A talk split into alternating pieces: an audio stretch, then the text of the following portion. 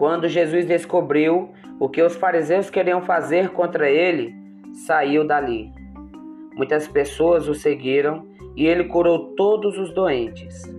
E lhes advertiu para que não contassem a ninguém quem ele era.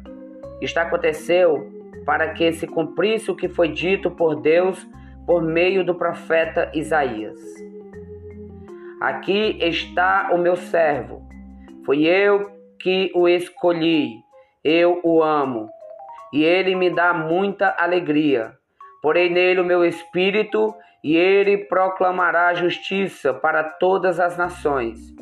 Ele não discutirá nem gritará, e ninguém ouvirá sua voz nas praças. Ele não quebrará o ramo que já está trincado, e nem tampouco apagará a luz que já está fraca.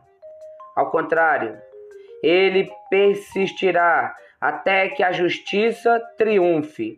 E então todas as nações depositarão nele suas esperanças.